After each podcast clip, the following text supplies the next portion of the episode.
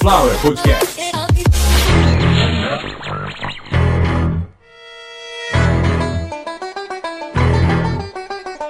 Começando mais uma edição de Caviar uma Ova, que é um oferecimento de Sunflower Podcast. uma usina de podcasts e hoje em parceria com a Estecil Santos. A Estecil, que é uma empresa que tem mais de 30 anos de experiência em equipamentos de segurança industrial e marítimo, como extintores, manutenção de baleeiras e dispositivos de lançamento, guinchos, freios, balsas salva-vidas, uma grande gama de equipamentos de segurança industrial e marítima. E a Estecil, que também tem uma filial em Paranaguá, no Paraná, e que também é especializada em extintores. E uma coisa que poucas pessoas sabem, algumas empresas como a Estecil, ela trabalha com vidas, ela salva vidas, colocando um equipamento de qualidade revisado e inspecionado de volta numa embarcação. Mas caso a embarcação não esteja em boas condições, é necessário que além de todo esse equipamento que a Estecil revisa e entrega, que tenha o que comer. Até porque estamos falando de equipamento de salvatagem e dentro da salvatagem existe uma coisa chamada alimentação. A Estecil desenvolve e comercializa uma ração de sobrevivência específica que apresenta uma capacidade de armazenagem diferenciada e que é homologada pela Marinha Brasileira. Para maiores informações, o e-mail da Estecil é estecil@estecilsantos.com.br. Lembrando que Estecil é com X e para maiores informações, se você estiver ouvindo aí pelo Spotify, todas as informações estarão em um link na descrição do episódio. Se você não estiver no Spotify, o link vai estar na descrição do episódio, mas você vai bater o dedo lá e o seu dedo vai pegar fogo de tanto que você vai bater e não vai funcionar, porque hoje quem libera o hiperlink na descrição do episódio é só o Spotify. Porém, o site da Estecil é Esquece o começo, tá? www, http, não tem nada disso. Se você está procurando por isso, certeza, corre lá na Estecil porque o seu extintor tá vencido. Que quem pensa em www é gente antiga, é gente obsoleta. E lembrando que o site da Estecil, assim como esta propaganda aqui, é muito bem feita. E se você nem fala português, o site da Estecil também está disponível em inglês. E o endereço é estecilsantos.com.br. E lá no site você vai encontrar todas as informações com maiores detalhes. Em primeiro lugar, eu quero explicar para toda a minha audiência que esse episódio é patrocinado, mas não muda absolutamente nada. Só muda para a empresa que vai receber uma grande história mediante a um pequeno, a um ínfimo investimento que pode ser repetido dezenas de outras oportunidades ao longo do ano. Mas a gente fala disso numa outra oportunidade porque hoje a oportunidade que a gente tem é para falar dele, do extintor de incêndio.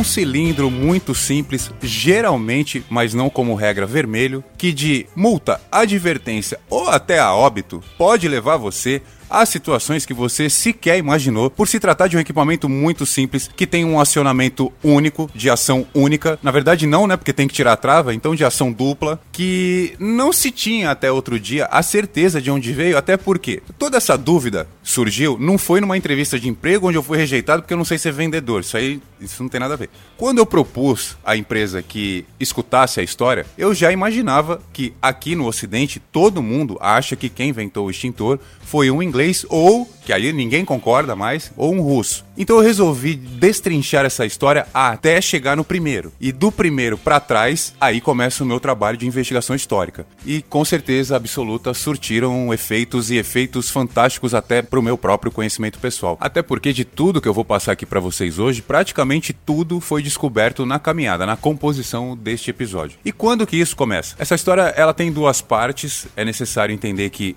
esses extintores modernos que a gente conhece hoje, que estão encapsulados em cilindros metálicos, eles foram inventados por volta do começo do século 17.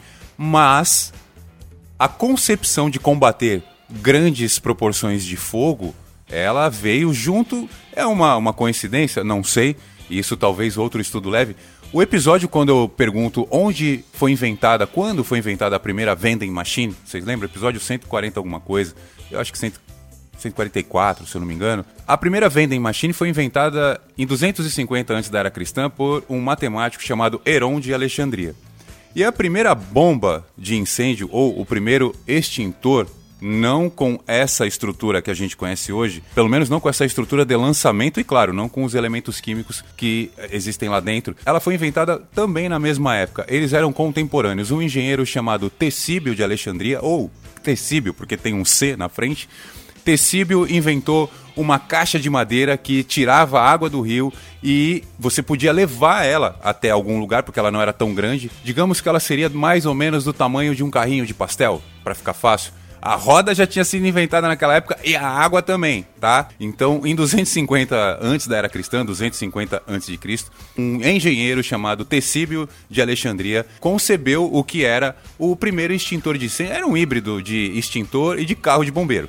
Então, quem teve a ideia de um dispositivo, no caso, alguma coisa de pequeno porte ser levada até o lugar do acidente e fazer com que isso funcionasse foi este cara. Então, este método de tirar água de uma fonte, colocar em um recipiente e fazer com que, por pressão, ela seja emitida no alvo, no caso no fogo, veio dessa época e até o Império Romano, ou seja, passaram-se uns 300 anos e ainda era este sistema que era usado no Império Romano era algo conhecido como seringa, mesmo mesma palavra que a gente usa para hoje. A seringa, que era um tipo de extintor, era feita com madeira, era feita com uma espécie de uma massa de argila para fazer o êmbolo, então empurrava a água para frente e jogava a água na distância que o braço não conseguia. E isso os romanos usaram por muito tempo. A prova de que isso não dá certo de jeito nenhum é a Biblioteca de Alexandria, que pegou fogo, não sabemos porquê, eu vou explicar porque não sabemos porquê, e aí a gente precisou, porque talvez a fórmula do extintor moderno estivesse lá na biblioteca de Alexandria. Essa biblioteca, ela vem de antes do primeiro extintor lá do Tecíbio de Alexandria. Ela vem uns 50 anos antes. Então, quando esse cara inventou, ele pode até ter falado: olha, gente, leva um desse lá pra biblioteca porque vai que pega fogo lá, porque tem silo de grão, tem tecido, tem armazenagem ali perto das docas onde fica a biblioteca. Vai que tem uma guerra, vai que um Júlio César da vida fala: olha, vamos tampar esse canal marítimo aqui, queimando as embarcações, e aí ele perde o controle da embarcação, ela vai parar dentro de um silo, pega fogo na biblioteca. É, foi sem querer, mas acabou com todo o conhecimento que tinha no mundo. Aí, como não compraram a ideia de tecido de Alexandria, aparentemente 40 e poucos mil volumes de todo o conhecimento que existia no planeta Terra naquela época não resistiram ao fogo. Então, às vezes, por causa de uma micharia, porque vê bem, gente, quanto que vocês acham que ia custar um carrinho de madeira que dá para colocar água dentro em 48 a.C.? Em 48 a.C., um real devia valer um milhão de dólares. Então, assim, devia ser uns dois reais pra você comprar um, um carro de bombeiro na época. Não compraram a ideia do engenheiro. Pô, o cara era engenheiro, ele sabia o que estava fazendo. Tecido de Alexandria inventou o extintor em 250 a.C., não compraram a ideia dele, a gente só foi ter um extintor de verdade mesmo, graças a um pirata, porque tem muita gente aí na história. O ponto alto do episódio é esse, Consuelo. Vem pra cá, Consuelo. O ponto alto do episódio é esse agora. A graça do episódio tá no final, lógico, mas o ponto alto vem agora pelo seguinte. Se você for procurar a história do inventor do extintor, você vai achar que foi um capitão militar britânico. Olha os termos, capitão militar. Porque podia ser capitão do mato, capitão do Vasco, né? Capitão militar britânico chamado George Manby, George William Manby. E antes de chegar na invenção do extintor, a gente vai fazer uma reparação histórica, a gente vai fazer uma correção, porque em qualquer lugar você vai achar que o Sr. George William Manby, ele era um militar britânico. Não era, o próprio britânico pede para que essas correções sejam feitas. Esses navios, principalmente dessa época que a gente está falando agora, eles tinham duas categorias. Eram navios corsários ou navios bucaneiros. Todo mundo já ouviu esses termos. Dois tipos de pirata os corsários e os bucaneiros. Qual é a diferença de um para outro? O pirata, aquele fedido, tá sempre podre, roubando, bebendo e saqueando, ele é o bucaneiro. E quem é o corsário? É o pirata que é fedido, que não toma banho, que rouba, que tá sempre pegando doença e transando com outro pirata, e ele tem licença para isso. Ele tem uma coisa chamada carta de corso. É uma carta de concessão de navegação digamos, de cabotagem. Porém, a cabotagem de hoje é você carregar um navio de container lá na China, mandar ele aqui para a cidade de Santos e descarregar ele, fazer toda a documentação e um paga o outro. Isso é navegação de cabotagem. Navegação de cabotagem na época era isso. E tanto a coroa britânica, francesa, todas elas tinham o seu exército, tinham a sua frota, as suas esquadras nacionais que defendiam as suas terras. Esses não saíam para roubar nada, então esses sim eram os militares corsários e bucaneiros poderiam até apresentar algum treinamento militar, mas não eram militares, eram piratas, então não interessa de qual origem, se ele tem carta de corso ou se ele é apenas um autônomo, se ele é MEI, né? Não tem problema, ele é um pirata, ele é ladrão. Porém, convencionou se chamar, durante muito tempo, aliás, os corsários de militares. Hoje, o termo usado, e é o correto, é miliciano. Então, os corsários, eles eram milicianos, era uma milícia paramilitar, aí o termo correto, que atuava nos mares onde as embarcações pudessem chegar, onde os ventos levavam. Então, acho que eu consegui explicar quem foi o inventor do extintor, o senhor George William Manby, e para que a ideia do extintor viesse na cabeça do Sr. George Manby, o que aconteceu foi que, em 1813, em Edimburgo, Escócia, ele presenciou um incêndio. Nesse incêndio, o que ele percebeu foi que a parte de cima de um edifício de aproximadamente 15 metros não seria poupada porque as mangueiras não conseguiam jogar água naquela altura. Naquele momento veio a ideia dele, até porque algumas embarcações têm uma parte muito alta. Eu, eu esperei a vida inteira, Consuelo, a vida inteira, Consuelo, para falar isso agora.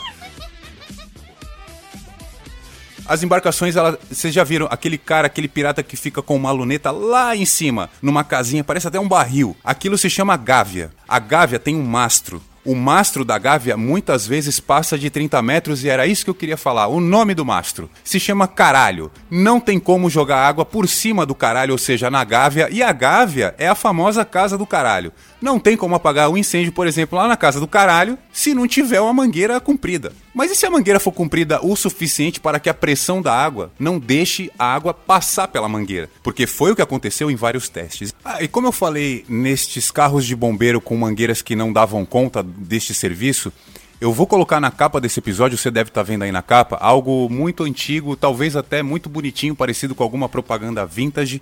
Isso é uma propaganda de ou do corpo de bombeiros ou de algum extintor, se Deus quiser, eu acho que eu tô falando sem saber, eu tô falando sem saber se eu vou achar. Se eu não achar, eu peço para alguém desenhar. Ah, o que era a concepção né, de corpo de bombeiros e de extinção de incêndio naquela época. Basicamente, cavalos puxando uma carruagem que tinha alguns tonéis com água e uma bomba manual, muito parecida com um detonador, naquela né, que você é, bomba para cima e para baixo e espirra água. Então, quando o senhor George William Manby o britânico, que em 1813 presenciou um incêndio, presenciou também falhas técnicas, falhas de instrumentação, falhas operacionais, e com a experiência dele, de navegador, de com certeza ter passado por situações de incêndio, era muito comum até, falamos disso num outro episódio, o senhor George percebeu que só a água, mesmo que com muita pressão, uma pressão que já não era a mesma que ele viu lá na Escócia, porque ele desenvolveu uma espécie de um cilindro. Pelas medidas, eu posso até dizer para vocês, para efeitos de ilustração mental, que é algo congênere ao botijão de gás brasileiro. E apesar de pouca pressão na hora de projetar água, o Sr. George Manby patenteou este extintor, patenteou com o nome de extincteur, que é extintor em francês. Na época tudo era em francês. Mesmo quem falava inglês queria registrar, escrever carta, fazer tudo, tudo era em francês. E isso, diga-se de passagem, só um adendo, isso facilitou muito a história inglesa, porque todas as vezes que invadiram a França, eles já sabiam falar francês. Mas voltando pro episódio. O Sr. Mamby, ele percebeu que, apesar de ter patenteado, que aquele extintor ele ia mais deixar as coisas queimar do que apagar. Que era pouca pressão e que a chama se alastrava muito mais rápido do que a água se projetava da mangueira. Só que aí a gente já tinha a ideia de um cilindro pressurizado que lançava um líquido em direção ao fogo. O que o Sr. Mamby conseguiu colocar lá dentro era uma mistura de carbonato de potássio, água e ar comprimido que ele chamava de agente anti-chama. E isso ainda também não foi o suficiente para melhorar a performance, porém melhorou muito. Melhorou muito e aí a gente vai ver que nesse momento começa a evolução dos extintores até chegar no que é hoje. Porque poucos anos depois, Lembrando que isso, a primeira invenção foi em 1813. E aí, por volta de 1820 e pouco, uma, um aperfeiçoamento da própria invenção do Sr. George Manby veio com o que eu falei, a mistura aí do. Porque a gente, pra gente aqui essas químicas não vão ser importantes. É importante lá pro pessoal da empresa que faz esse serviço, né? Mas eu vou falar. Então, a mistura de carbonato de potássio com água era o tal do agente anti-chama, ou como eles chamavam de cinzas peroladas. Também era insuficiente. Um francês chamado François Carlier, em 1866, então alguns anos após a invenção do Sr. George Manby, inspirado no que Para a época, era a primeira ideia de extinção de fogo, que era de um médico alemão chamado Sr. Fuchs. O Fuchs, ele inventou o seguinte, uma bola de vidro com um líquido lá dentro da bola e ele atirava a bola dentro do incêndio. Ele, o alemão é tão ruim que até com fogo ele quer brigar. Então o alemão, quando via o fogo, ele tinha uma bola de vidro que tinha um líquido dentro e ele começava a atirar bola de vidro no fogo. Quando a bola quebrava, tecnicamente deveria apagar o fogo. Porém, dependendo das proporções do incêndio, isso era impossível. Baseado nessa história, o senhor François Carlier, em 1866, quando ele já tinha o conhecimento do cilindro de cobre inventado pelo senhor George Mann, que era o extintor, ou extinctor. E aí o que, que ele pensou?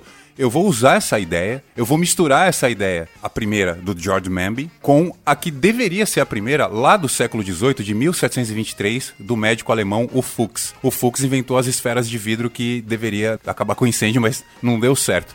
E qual que foi a ideia do François Carlier?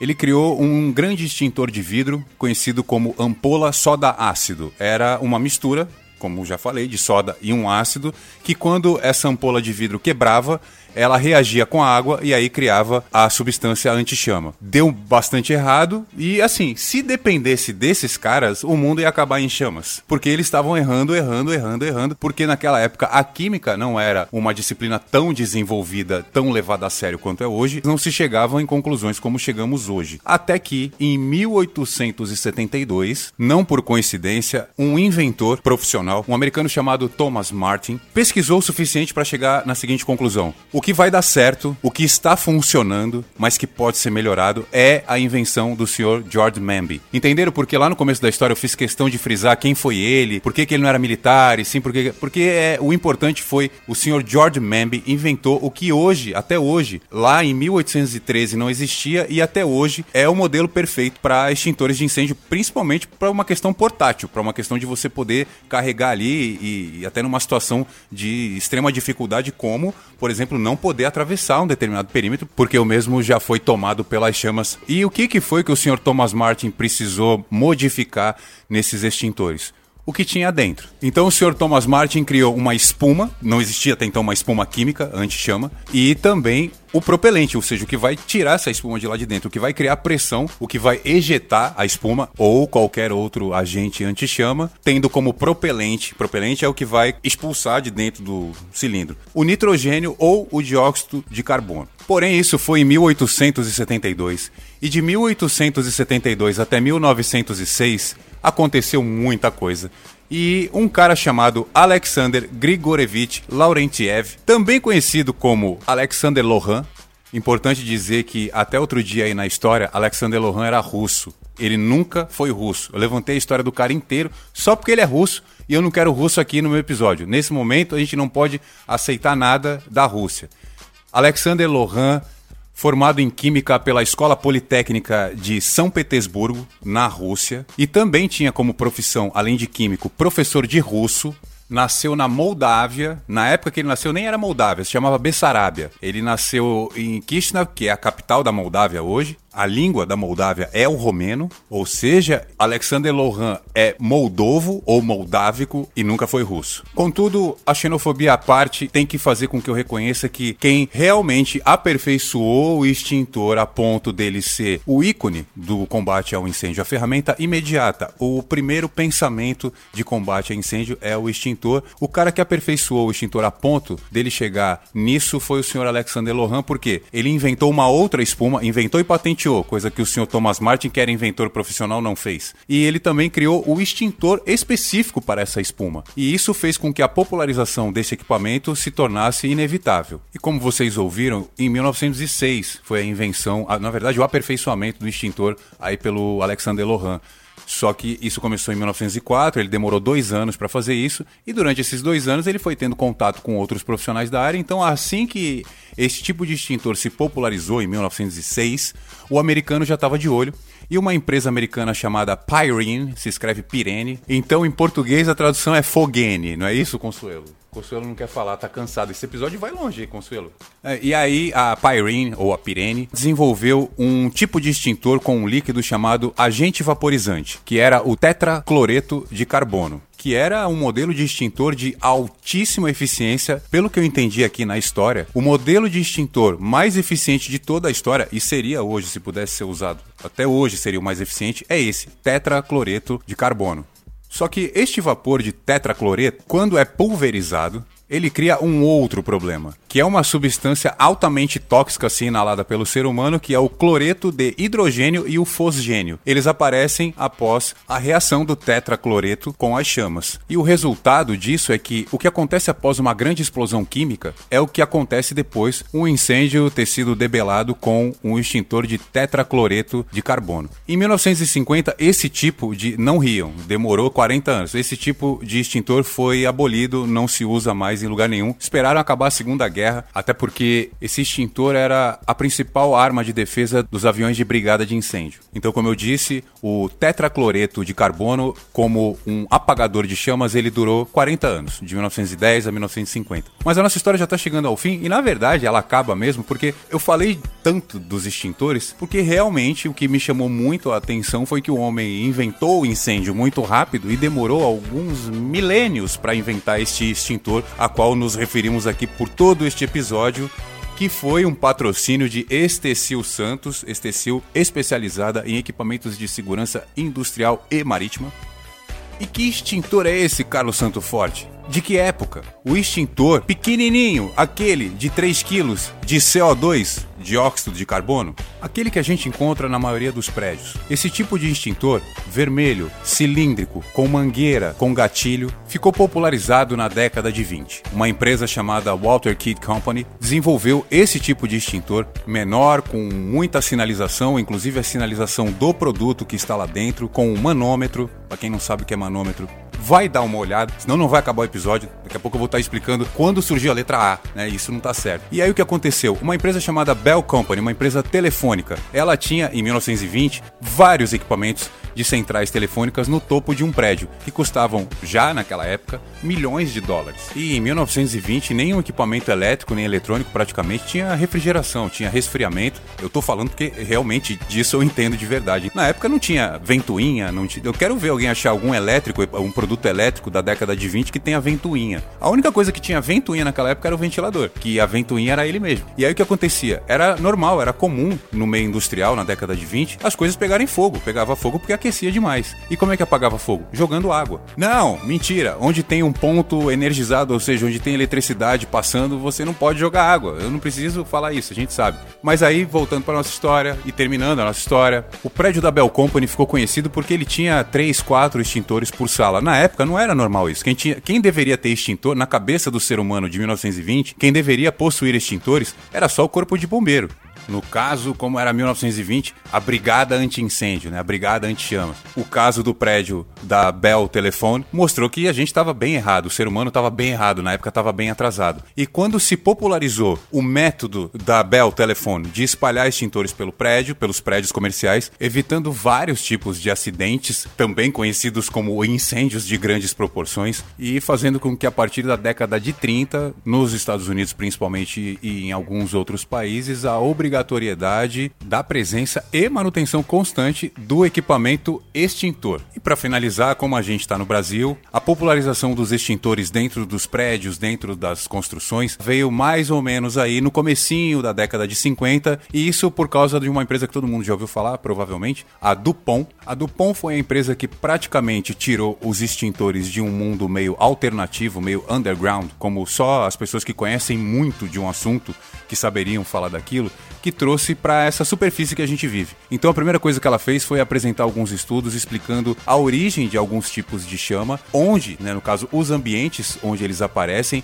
e qual é o tipo de extintor que deve ser usado ali. Até porque nessa época, em 50, ela já tinha desenvolvido alguns tipos de agentes extintores e um dos mais famosos é o Halon 1310, ou Halon ou Halon, tanto faz, é com H, e foi a lucidez, foi o profissionalismo da Dupont com a condição de explicar, como eu disse, a origem das chamas, o ambiente em que ela se forma, que tipo de extintor é melhor para debelar aquele fogo, que fez com que no Brasil também novas leis e algumas medidas de segurança, até cursos também surgissem para que a gente adotasse essa medida de exigir o porte, de exigir a presença do equipamento, de fiscalização, de manutenção e de punição, claro, porque não, inclusive de cassação de alvará de funcionamento de um lugar onde ele não tem essa condição. No Brasil a gente já teve vários péssimos exemplos que mostraram que a falta de condição de prevenção de incêndio em pouquíssimos segundos pode causar uma tragédia de proporções irreversíveis, irrecuperáveis, inimagináveis, como por exemplo o que aconteceu na Boate Kiss.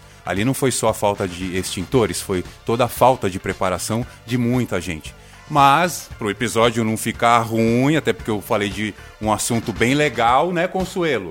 Falei de um assunto bem legal, que é extintor de incêndio, e falei bem que eu estudei bastante. A gente vai terminando esse episódio com o apoio de vocês que me mantiveram aqui até hoje. O canal chega no episódio de número 161. Hoje, conteúdo patrocinado, como eu disse, não ia mudar nada. Bom humor, informação, modéstia, irreverência, ossos afundados no crânio e um pouquinho de queloide facial, porque quando era criança peguei fogo sozinho, não tinha extintor, minha mãe apagou fogo com tamanco. Hush now, child, and don't cry. Your folks might understand you. Sunflower Podcast. just move on up. Perfect. Toward your destination.